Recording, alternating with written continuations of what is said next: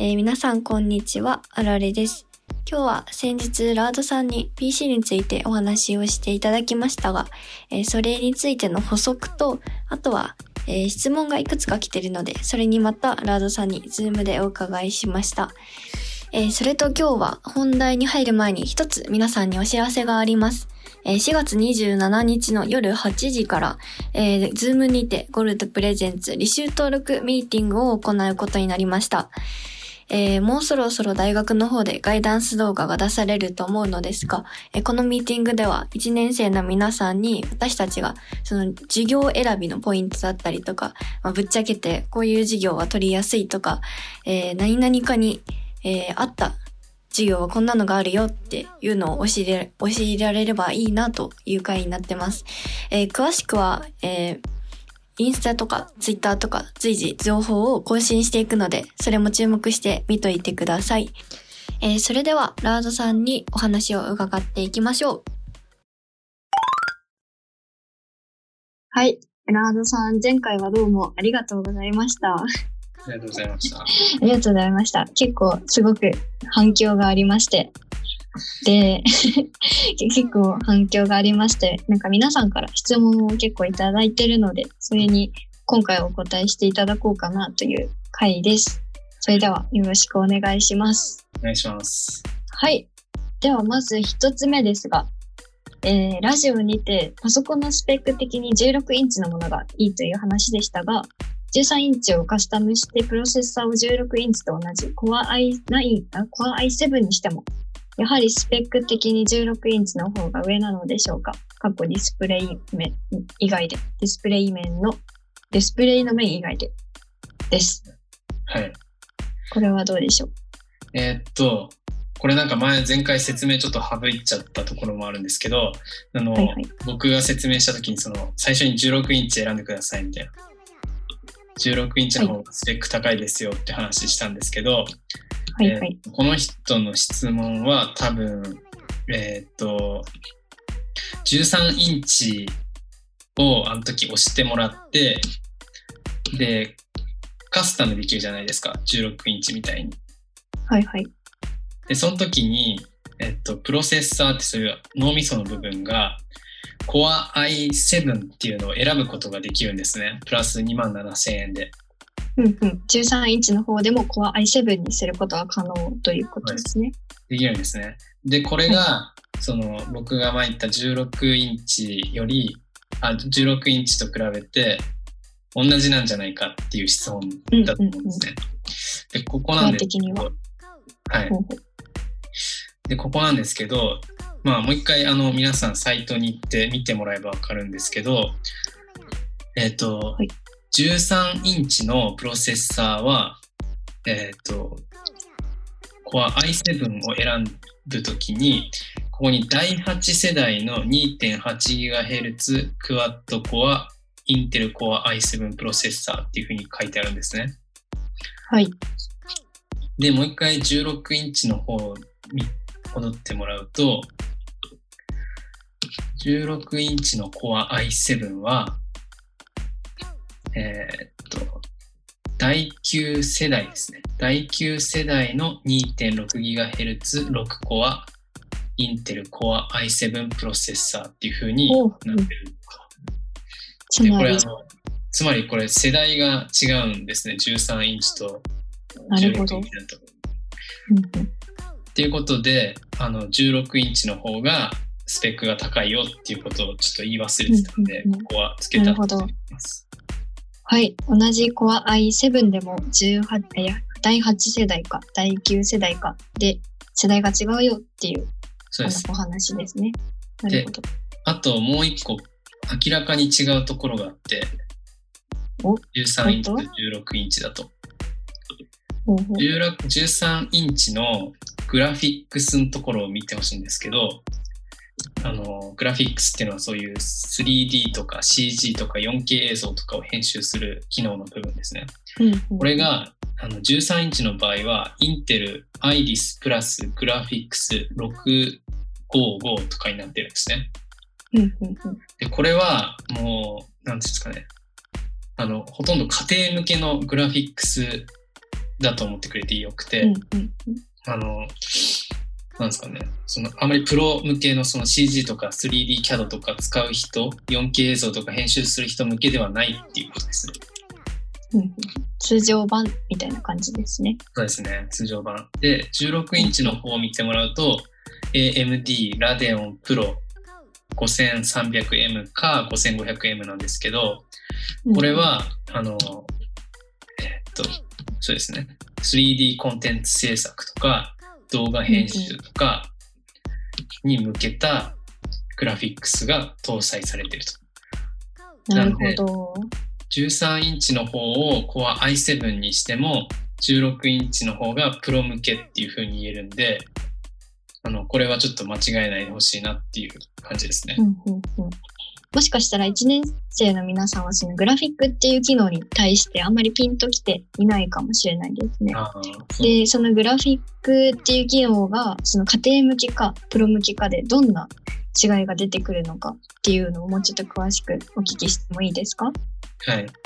まず、グラフィックの機能は、やっぱり主に2つかなと思って、うんこの 3D コンテンツを制作するときっていう、えーっと、結構詳しく言うと、製品とか環境の人っていうのは、昔だと、まあ、スケッチとか、あの、ペンとかレンダリングして、そういう作品集に載せ載せてたんですけど、あの、今の時代は、その CG とかにして本物みたいな感じで、こう、製品をデザインして、で、それで作品集に載せたりとか、プレゼンしたりとかするんですね。なんかそういった時に、あの、この 3D データっていうのはすごい重いデータになってくるんですよね。なるほど。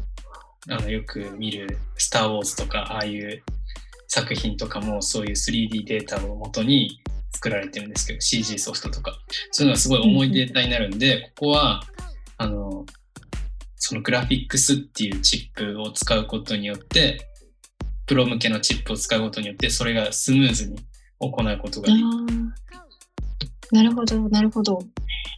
だからグラフィックスっていうその、なんだ、チャンネルがちゃんと、っていうかエンジンがかかってないと、その 3D っていう重たい機能に対き対応できないって対いう。応できないですね。うんうんうん。ゲーとか、そういうところ、アニメーションとかですね。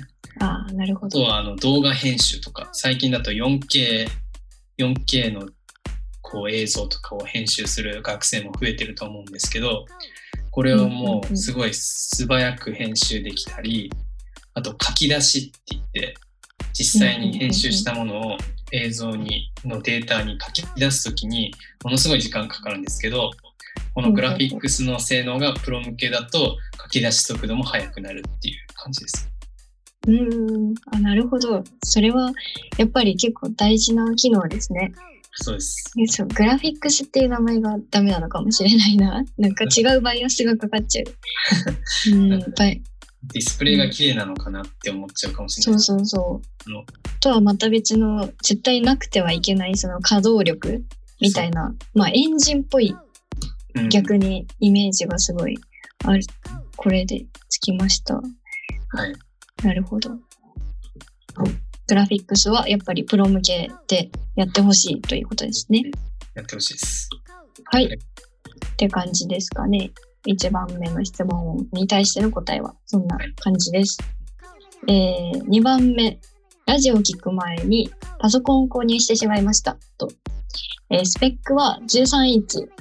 5コアはメモリ 16GB、SSD512GB で、えー購入したのですが、大丈夫でしょうか？という質問です。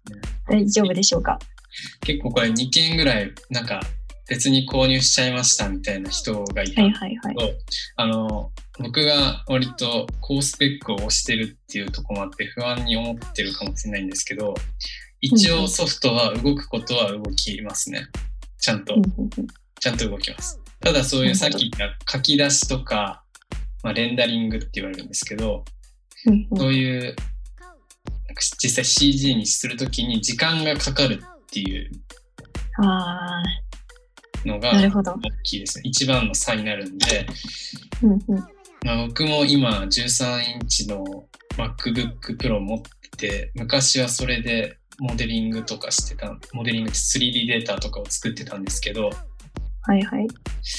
あの、別に使えん、全く動かないってことはないです。ちゃんと動くことは動きますね。なるほど。だけど、さっき1番、1番のところはちょっと似てますね。グラフィック機能がちょっと、プロ向けじゃないから書き出しが遅くなったり、うん、えー動かしにくかったりとか、まあそういうことになってくるんでしょうね。そうです。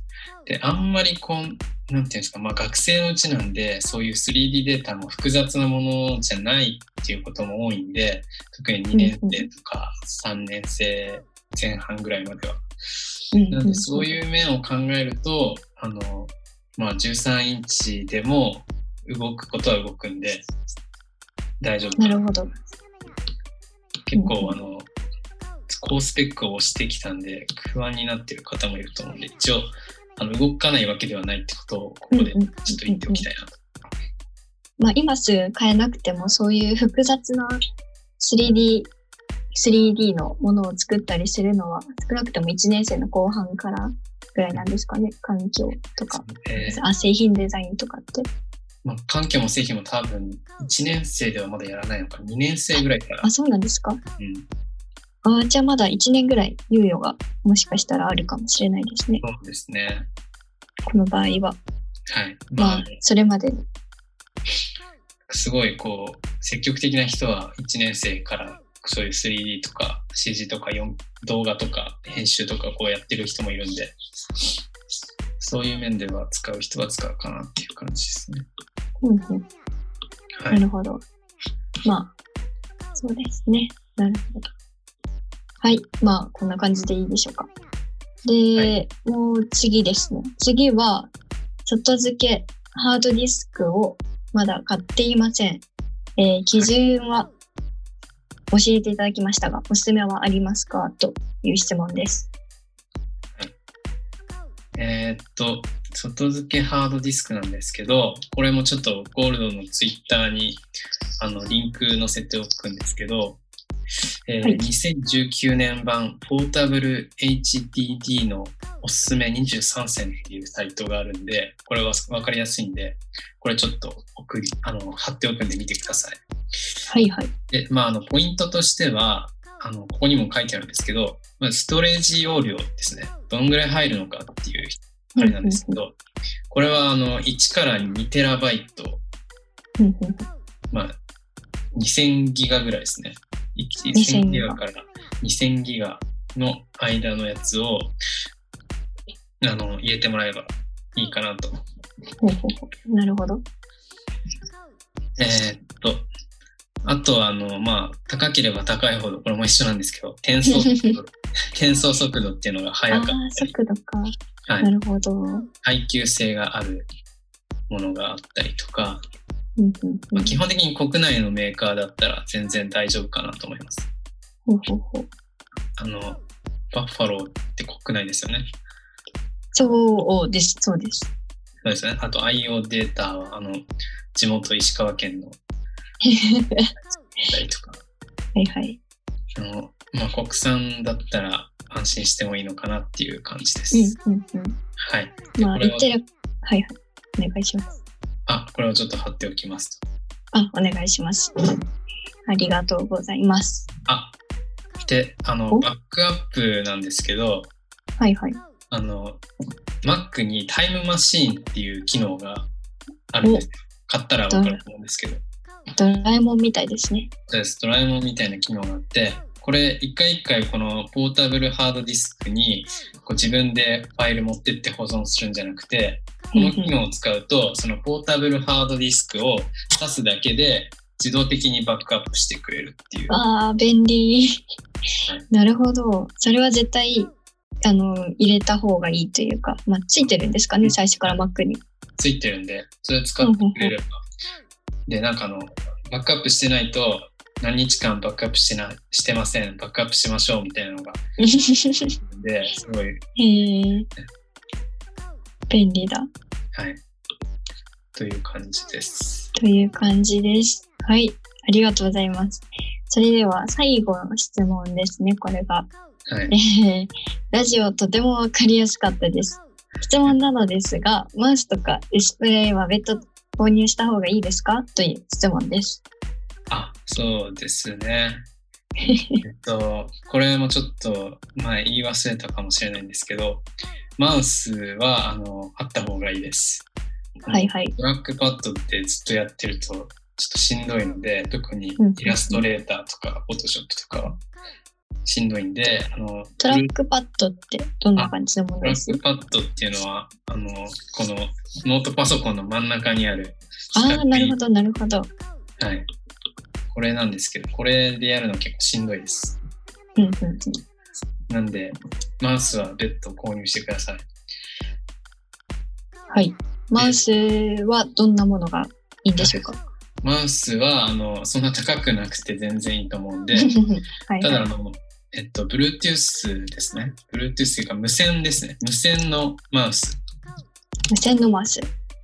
有線じゃないやつ買ってくださいね。あの、USB とか挿すやつじゃないタイプのマウスを。前も言いましたけど、USB 挿すポートが極端にないんで、筐体いないんで。あの、無線の方が絶対です。うんうんうん。無線でもあそういう理由もの無線の受信機を挿さなくちゃいけないんで一緒かもしれないですけど、あ、そうなんですか？結局有線だとちょっと邪魔だなっていうだけなんですけど、あ、あ、そうなんだ。無線の方が圧倒的に便利ですね。うんうんうん。ということです。とでおすすめは、おすすめは、はいはあのロ、ロジクールっていう会社、ロジクール。はい、これなぜかめちゃくちゃ人気のある んですけど、なるほど。なんで安いの人気なんだろう。安いのだと1500円とか、あ、安い。はい、安いです。うんうんはい。これ売れ筋ランキングもじゃあ載せておきますね、マウスの。抜かりないな。すごい。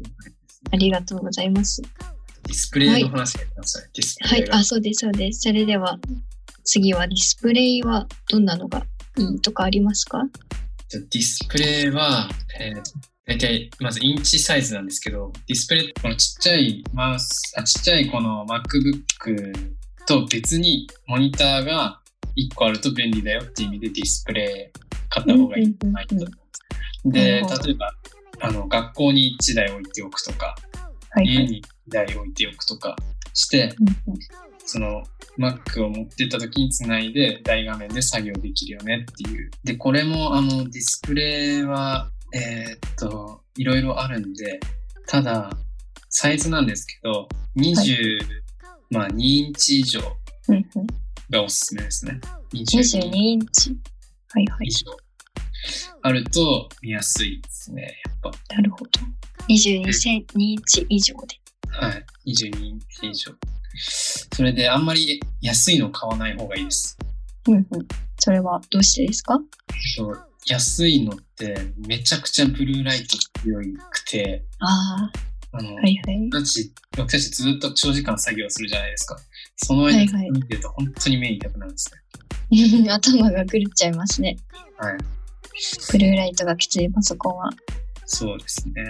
なんで、うんうんこれも一応サイトを貼っておくんですけど、あんまり1万円以下とか、1万円前半のやつはやめた方がいいと思います。うんうんうんあの、社会人の先輩とかってみんなブルーライトカットメガネつ、けてますよね。うんやっぱり結構ブルーライト毎日毎日浴びるって相当きついことなんだなって私最近気づきました。うんみんなつけてる。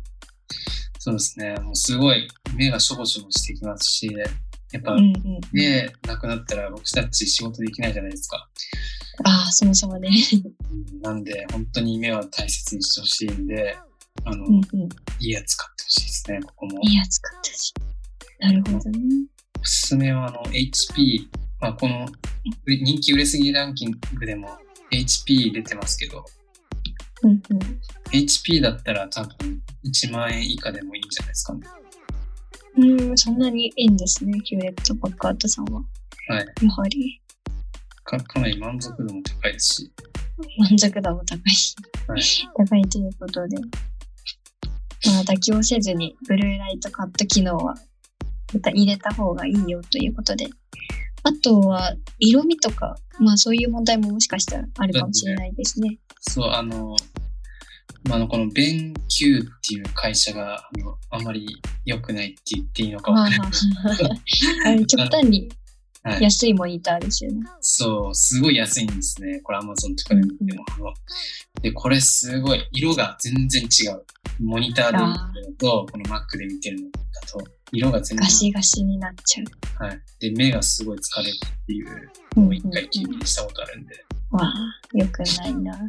で、多分、この HP とか、まあ、デルとか、ASUS とかだと、すごいあの、色味、色味を調整する機能とかがあったり、ブルーライトをカットする機能があったりとかってあるんで、これはおすすめですね。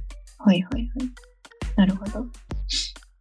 で、あともう一個あの、ノングレアのものを買ってほしくて。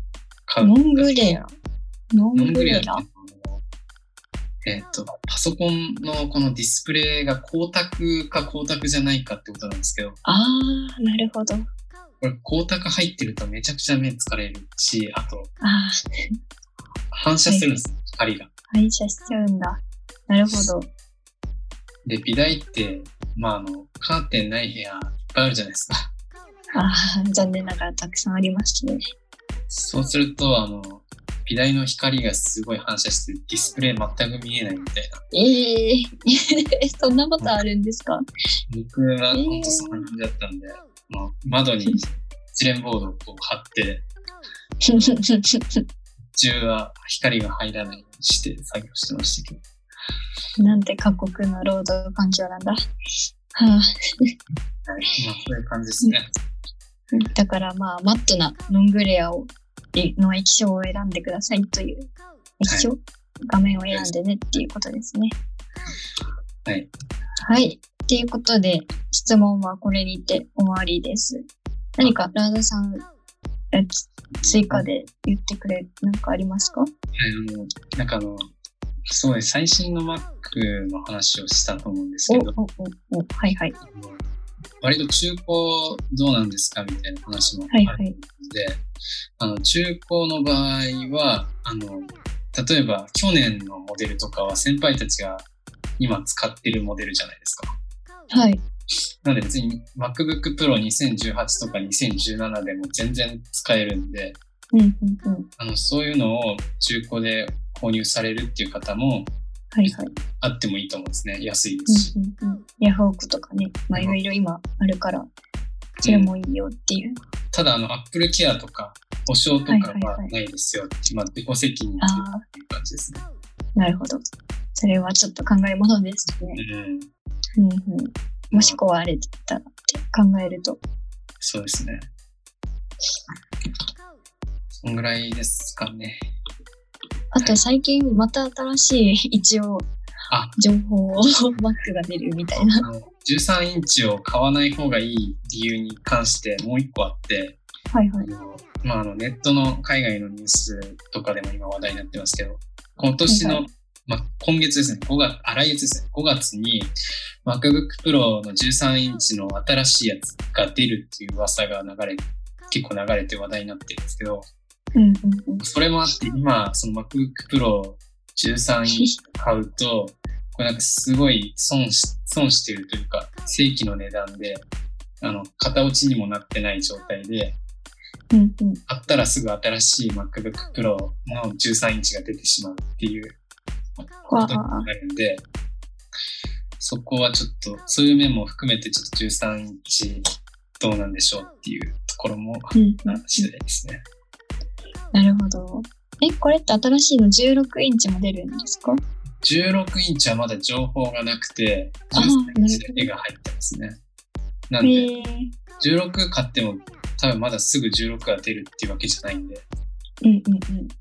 まあ、そのまあ、よく更新されるのは MacBook Air とか、まあ、そっちの類の方が更新速度は高いような気はします、私も。ね、これ結局どうしたらいいんですかね？いや、もう普通に使えますよ。僕だって使ってましたし。うんうんうん。あの、13インチ。うんうんで、13インチ持ってる人多分いっぱいいると思うんですよ。先輩たち。うんうんうん。いますね。普通に何も問題はそんなに起きてないんで、うんうん。あの全然大丈夫です。はい。ということで今日はラードさんに追加で質問に答えていただきました。またわざわざどうもありがとうございました。ありがとうございました。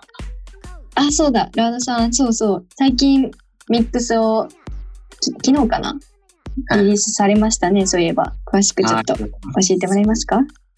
えーっと、僕、ラードが、あの、趣味で、趣味というか、まあ、学生の時から、あの、DJ でミックスを作って、まあ、ちょっとエモーショナルなミックスを作って、こう、YouTube に上げてるわけなんですけど、おかげさまで、チャンネル登録も増えまして、はい。あの、合計再生回数ちょっとえぐいですよね。ラードさんのミックスって。11万とか12万ですね。10、本当だ。すごいな。12万ぐらいですね。12、3万。うんはい。L、え LARDY、ラードさんです。はい。YouTube で調べてみてください。はい。ありがとうございます。はい、ありがとうございます。じゃあこれで本当にさよなら。ありがとうございました。えー、ラードさん、どうもありがとうございました。えー、ラードさんのこの前の PC の会話を聞いてうちの母親が聞いていて、で、パソコン欲しいんだけど、えー、Mac ってかっこいいよねって言い出しました。困っちゃう。はい。じゃあ今日はここでお別れなんですけど、えー先日ラードさんがリリースされた、えー日没というミックスの最初の部分を BGM にお別れしたいと思います。それでは皆さん次回もお楽しみに。さようなら。君はそのことに気づいたから犬小屋を壊したんだよ世の中にはね自分の思い通りになってくれない相手の方が多いんだよおべっかばっかり使って友達になろうとするやつも同じくらい多いだけどもみ僕はそんなやつはない気が